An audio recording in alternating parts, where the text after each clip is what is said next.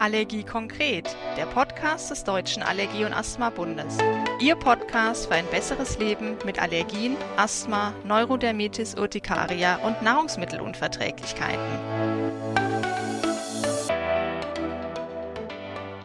Herzlich willkommen zu einer neuen Podcast-Folge des Deutschen Allergie- und Asthma-Bundes zum Thema schweres eosinophiles Asthma.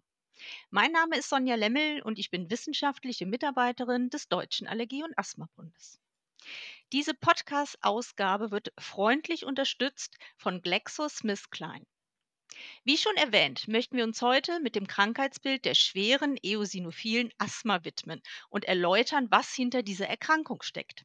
Dafür haben wir uns als ärztliche Expertin Frau Dr. Rüber aus Köln eingeladen. Sie ist Fachärztin für Innere Medizin, Pneumologie und Allergologie und arbeitet als Oberärztin in der Klinik für Pneumologie, Allergologie, Schlaf- und Beatmungsmedizin im Zilletin-Severinsklösterchen Krankenhaus der Augustinerinnen in Köln. Herzlich willkommen, Frau Dr. Rüber. Guten Tag, liebe Patientinnen und Patienten. Guten Tag, liebe Frau Lemmel. Vielen Dank für die Einladung. Gerne, schön, dass Sie dabei sind.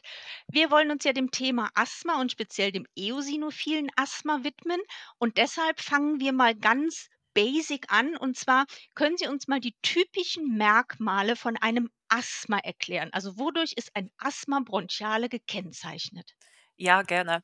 Das Asthma ist eine chronische entzündliche Atemwegserkrankung und ist gekennzeichnet durch eine Überempfindlichkeit der Bronchien und eine variable Atemwegsverengung. Damit sind die typischen Symptome Luftnot und oder Husten, die anfallsartig und vor allem unter Belastung und nächtlich auftreten, manchmal begleitend durch pfeifende Atemgeräusche. Wunderbar kurzer Überblick über die Beschwerden, ähm, sodass wir alle ZuhörerInnen auch mitnehmen können. Ähm, gehen wir mal einen Schritt weiter. Ähm, jetzt gibt es ja verschiedene Asthmaformen. Ähm, vielleicht können Sie uns hier einmal erklären, ähm, was ist das allergische Asthma und was ist das nicht allergische Asthma? Das allergische Asthma hat einen Bezug zu den Allergien und das nicht allergische nicht. Das allergische Asthma ist eher für das Kindesalter typisch, aber heutzutage werden Allergien immer häufiger auch im Erwachsenenalter beobachtet. Und man soll daran denken, gleich nachdem die Diagnose Asthma gestellt wurde, ähm, soll es getestet werden, ob ein allergischer Hintergrund vorliegt. Und wenn ja, dann hat man bei dem allergischen Asthma eine therapeutische Möglichkeit mehr, und zwar eine sogenannte Hyposensibilisierung, auch bekannt als spezifische Immuntherapie. Das bedeutet, man verabreicht dem Patienten entweder in Form von sublingualen Tropfen oder Tabletten oder in Form von Spritzen unter die Haut genau das, worauf er allergisch ist, um eine Immunmodulation zu erzielen. Das heißt, das Immunsystem soll sich an die Allergene gewöhnen, wodurch sich die Beschwerden zurückbilden sollen. Wichtig beim Asthma, man muss ähm, beachten, dass die Lungenfunktion während der Hyposensibilisierung ausreichend gut ist und dass die Asthmakontrolle ausreichend gut ist. Und noch ein Typ für Patienten, ähm, man muss gar nicht warten, bis man ein Asthma entwickelt hat. Wenn man an einen allergischen Schnupfen leidet, soll man möglichst früh einen Allergologen aufsuchen, weil man mit einer erfolgreichen Hyposensibilisierung, dem sogenannten Etagenwechsel, also der Übertragung der Allergie von den oberen auf die unteren Atemwege ähm, und damit auch dem Asthma vorbeugen kann. Hm, das ist nochmal 'n ganz wichtiger Hinweis, ne? Das ist ja auch das, was wir immer sagen, nicht warten, bis aus dem allergischen Schnupfen das allergische Asthma wird, sondern wirklich im Vorfeld schon mögliche Therapieoptionen ausschöpfen. Wunderbar, vielen lieben Dank. Ähm, jetzt ist es so, man stellt sich natürlich immer die Frage, wie häufig kommt denn überhaupt ein Asthma vor und speziell auch das schwere Asthma. Können Sie das noch mal so 'n bisschen auf die verschiedenen Altersgruppen runterbrechen? Asthma ist einer der häufigsten chronischen Erkrankungen in Deutschland und betrifft circa 4 bis 5 Prozent aller Erwachsenen und circa 10 Prozent der Kinder. Bei knapp 4 Prozent aller Asthmatiker handelt es sich um ein schweres Asthma. Die Prävalenz ist jedoch stark vom Alter bei der Erstmanifestation abhängig. Und zwar bei Patienten, die im Kindes- und Jugendalter erkrankt sind, beträgt sie ca. 3%. Bei Patienten mit der Erstmanifestation zwischen dem 18. und 40. Lebensjahr ca. 5% und bei den Patienten mit der Erstdiagnose nach dem 40. Lebensjahr ca. 10%. Das sind ja tolle Zahlen. Die hören wir uns in Ruhe noch mal an, wenn wir den Podcast ausstrahlen. Wunderbar. Jetzt haben wir ein bisschen erklärt, was ist Asthma, welche Beschwerden haben wir, ähm, welche Formen gibt es. Ähm, kommen wir mal zur Verfügung stehender Medikamenten. Ähm, welche hauptsächlichen Medikamente stehen für die Asthmabehandlung zur Verfügung? Also grob unterteilt, es gibt Bedarfsmedikamente und Dauermedikamente, Mhm. die je nach Beschwerdeausmaß nach einem fünfstufigen Schema einzusetzen sind. Die Basis der Dauertherapie ist ein inhalatives Cortison. Wir haben schon vorher gesagt, Asthma ist eine entzündliche Atemwegserkrankung und äh, das inhalative Cortison äh, kombiniert man mit anderen Medikamentengruppen. Es gibt unterschiedliche Sprays-Varianten mit unterschiedlichen Kombinationen der Wirkstoffe, was man dem Patienten individuell anpassen soll. Ganz wichtig ist eine Inhaler-Schulung, dass der Patient seinen Spray korrekt anwenden kann. Und ähm, hier noch ein Hinweis für die Patienten. Neben der ärztlichen Schulung und dem Fachinfo kann man sich auch tolle Videos auf der Internetseite der Deutschen Atemwegsliga anschauen, wo alles nochmal dargestellt ist. Und ähm, zu den Medikamenten noch, es gibt noch ein Präparat in Tablettenform und zur Behandlung des schweren Asthmas gibt es sogenannte Biologika, das heißt monoklonale Antikörper. Wunderbar. Jetzt haben Sie uns einen schönen Überblick geliefert über die Medikamente und, ähm, haben schon ein bisschen vorgegriffen und haben schon einen Begriff genannt, nämlich das schwere Asthma. Da müssen wir jetzt mal drüber sprechen. Ähm, es gibt ja den Unterschied zwischen schwierigem Asthma und schwerem Asthma. Können Sie uns da noch mal ein bisschen mitnehmen?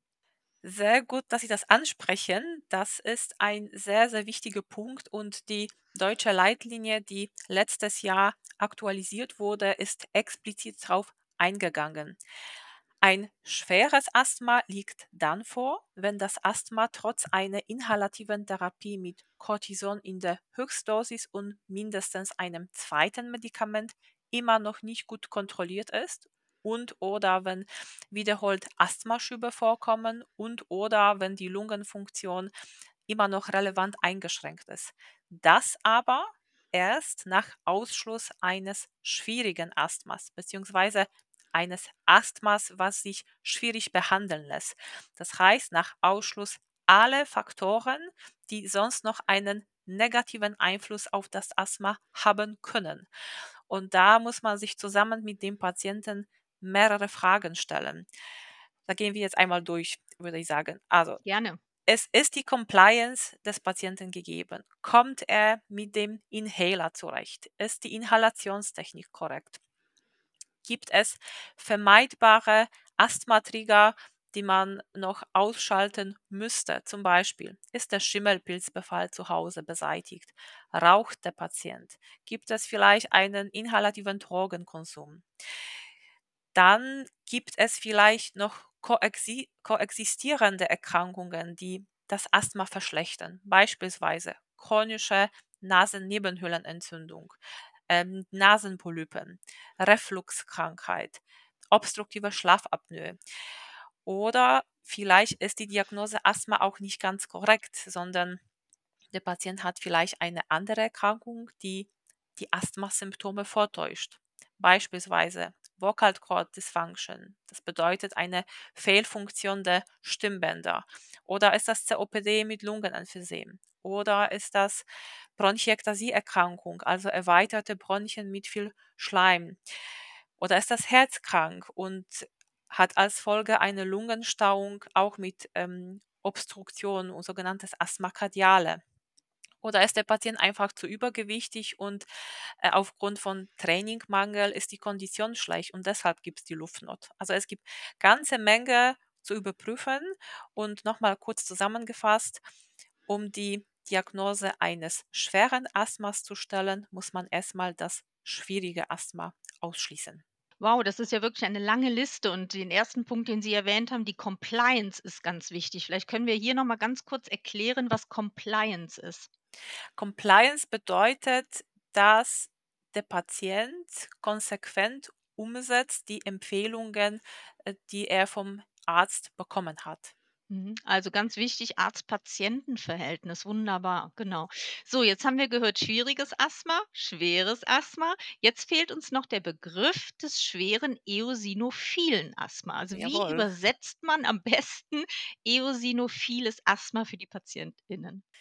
Wir fangen vielleicht damit an, was die Eosinophile sind. Also die Eosinophile sind eine Zellreihe der weißen Blutkörperchen und sind ein natürlicher Bestandteil des Blutes. Sie sind auch ein Teil des Immunsystems und sind an der Immunabwehr beteiligt. Werden sie aber vom Körper in übermäßiger Anzahl produziert, können sie Entzündungen unter anderem in der Atemwegsschleimhaut hervorrufen und dann wiederum zur Asthmaentwicklung führen. Und jetzt kommen wir zu dem Namen eosinophiles Asthma. Der leitet sich genau von den Eosinophilen ab. Das heißt, wir haben zu tun mit Asthma mit einer erhöhten Eosinophilenzahl. Typischerweise handelt es sich um Patienten, die im Erwachsenenalter erkranken. Nach aktueller Datenlage haben sogar ähm, bis 80 Prozent der Fälle ähm, des schweren Asthmas einen eosinophilen Hintergrund. Mhm. Ja, super erklärt. Vielen Dank. Ähm, jetzt ist es ja so, dass wir uns natürlich dann wahrscheinlich fragen oder auch die Zuhörer und Zuhörerinnen, ähm, wie werden denn diese eosinophilen Zellen gemessen? Beziehungsweise gibt es da eindeutige Messwerte, die sagen, das ist ein eosinophiles Asthma, also eine Erhöhung oder nicht? Also grundsätzlich, je höhere Anzahl der Eosinophile, desto höhergradige asthmatische Aktivität. Es Mhm. gibt drei Möglichkeiten, die Eosinophile zu messen. Einmal, man kann sie im Sputum bestimmen, die sind aber im Zeitverlauf im Sputum oft nicht stabil und das macht diese Methode nicht so verlässlich. Dann, man kann die indirekt bestimmen mit der sogenannten Phenomessung. Dabei wird der Stickstoffmonoxid in der Ausatemluft gemessen. Der Vorteil ist, man hat, man hat sofort das Ergebnis. Der Normwert ist mm, bei kleiner 25 Einheiten bei Erwachsenen und kleiner 20 bei Kindern. Der Nachteil ist, es können falsch positive und falsch negative Werte erhoben werden. Zum Beispiel das Rauchen verringert den Wert. Mhm. Aber man weiß, je höher der Phenowert, desto höhere Eosinophilenzahl im Blut grundsätzlich. Und um die Eosinophile im Blut nachzuweisen, muss man das sogenannte Differentialblutbild veranlassen. Auch hier, also das das ist dann die dritte Methode, auch hier können die Werte vorübergehend höher sein, zum Beispiel bei Infekten oder äh, Allergenexposition oder auch niedriger, ähm, können auch niedriger sein, vor allem unter Cortisonbehandlung. Trotzdem hat sich diese Methode im Praxisalltag am besten bewährt. Und jetzt komme ich dazu, wann man von einem eosinophilen Asthma spricht. Mhm. Das Interessante dabei ist, dass die Grenze noch nicht abschließend geklärt ist. Man hätte gerne so eine klare Grenze, ab wie viele Eosinophile im Blut spricht man von einem eosinophilen Asthma. Man weiß, die Eosinophilenzahl bei Asthmapatienten liegt im Durchschnitt bei 200 Zellen pro Mikroliter, bei Gesunden bei 110 pro Mikroliter. Also wenn man einen Grenzwert von 150 Eosinophilen postu postulieren würde, dann wäre die Mehrheit der Patienten mit Asthma eosinophil. Würde man einen Grenzwert von 300 Eosinophilen ähm, pro, pro Mikroliter postulieren, wäre die Mehrheit nicht eosinophil. Also auf jeden Fall soll man die Eosinophile ab 150 pro Mikroliter ernst nehmen, würde ich sagen. Und das ist auch die unterste Grenze, ab der die speziellen Medikamente für schweres eosinophiles Asthma die Zulassung haben. Aber aus Erfahrung, die Patienten mit schwerem Asthma, die liegen drüber, häufig über 300 Zellen.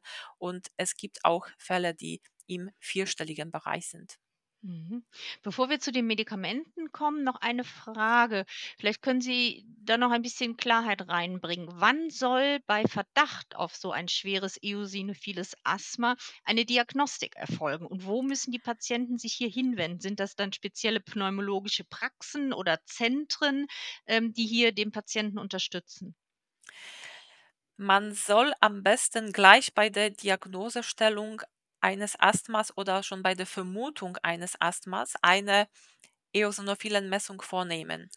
Idealerweise noch vor der Medikamenteneinleitung und ähm, das kann auch so eine, äh, eine Blutbild, Blutbild, äh, Blutentnahme mit Blutbildbestimmung, das kann auch hausärztlich erfolgen. Mhm. Äh, und man soll auf jeden Fall im Verlauf die Blutbilduntersuchung wiederholen. Die Diagnosestellung eines schweren Asthmas und die Medikamentenauswahl für die schwere Form des Asthmas gehören dem Lungenfacharzt. Mhm. Manchmal bei den Grenzfällen und bei den komplexen Patienten holt man sich gerne eine Meinung aus einem spezialisierten Zentrum. Dafür sind ja auch solche Zentren da, um Mhm. den Patienten und den niedergelassenen Kollegen mit Rat und Tat zur Verfügung zu stehen. Ja, gut und Gott sei Dank gibt es diese Zentren. Ähm, genau, jetzt hatten Sie ja eben die Medikamente schon erwähnt. Äh, lassen Sie uns da noch mal ein bisschen genauer drauf eingehen. Also, wie sieht denn nun die richtige Behandlung eines schweren eosinophilen Asthmas aus und welche Medikamente werden eingesetzt? Die richtige Auswahl des am besten geeigneten Präparates ist das A und O des Therapieerfolges. Wir haben aktuell in Deutschland sechs Biologika-Präparate, also monoklonale Antikörper zur Behandlung von schwerem Asthma. Vier davon haben in der Zulassungsindikation das schwere eosinophile Asthma mit unterschiedlichen Grenzwerten der eosinophilen Zahl ähm, im Blut. Äh, die niedrigste Schwelle liegt genau bei äh, 150 pro Mikroliter. Und ähm, von diesen vier Biologika sind drei in Form von subkutanen Injektionen verfügbar und gleichzeitig zur Selbstapplikation zugelassen. Es gibt noch zwei weitere Biologika, eins für das schwere allergische Asthma und eins für das schwere Asthma im Allgemeinen, also ohne den Phänotyp näher zu bezeichnen und die sind auch in Form einer Selbstapplikation verfügbar. Mhm. Falls der Patient an den Selbstinjektionen interessiert ist, sollen in der Regel die ersten drei unter ärztlicher Aufsicht erfolgen. Zudem muss der Patient zum Thema Anaphylaxie geschult werden und dann kann er zu Hause selber die Therapie fortführen. Mhm. Und Ihrer Erfahrung nach, ähm, kann bei einem schweren eosinophilen Asthma in den meisten Fällen dadurch eine gute Beschwerdelinderung erreicht werden? Bei deutlicher Mehrheit der Patienten gelingt das sehr gut. Man erreicht eine sehr gute Beschwerdelinderung bis hin zur Beschwerdefreiheit. Bei gutem, ähm, bei gutem Ansprechen sieht man natürlich auch im Blutbild, wie sich die Zahl der Eosinophile verringert im Laufe der Zeit. Manchmal sind gar keine mehr messbar. Ja, wunderbar. Das sind ja gute gute Perspektiven und gute Aussichten. Sehr schön. Ähm, jetzt gibt es ja sicherlich noch andere Punkte, die bei der Behandlung zusätzlich zu beachten sind. Gibt es beispielsweise sogenannte Begleiterkrankungen, die bei einem eosinophilen Asthma häufiger auftreten? Bei diesen ja, es gibt bei diesen Patienten gibt es häufiger chronische Nasennebenhöhlenentzündung mit Nasenpolypen und auch Neurodermitis.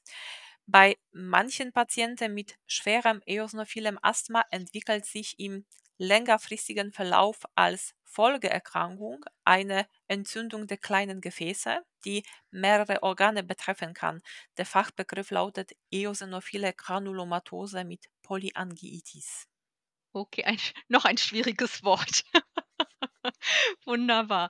Gut, schön, Frau Doktor Rüber. Vielen, vielen Dank für diese tolle ähm, tollen Erklärungen, ähm, und diesen Einblick in dieses doch seltene, aber immerhin sehr komplexe Krankheitsbild des schweren eosinophilen Asthmas. Ich danke Ihnen ganz herzlich auch für Ihre Arbeit, die Sie in der Klinik machen, im Sinne der Patienten und Patientinnen und wünsche Ihnen alles Gute und hoffe, dass wir uns bald einmal wiederhören.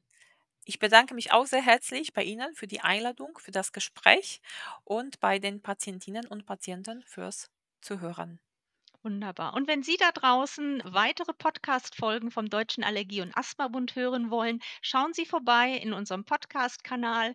Und falls Sie Fragen haben zum schweren eosinophilen Asthma, scheuen Sie nicht, uns anzuschreiben unter info.dab.de. Alles Gute, bleiben Sie gesund, Ihre Sonja Lemmel.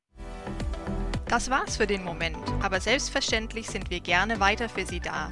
Besuchen Sie uns auf www.daab.de, schreiben Sie uns eine E-Mail oder folgen Sie uns in den sozialen Netzwerken. Bis bald, Ihr Allergie-Konkret-Team des Deutschen Allergie- und Asthma-Bundes.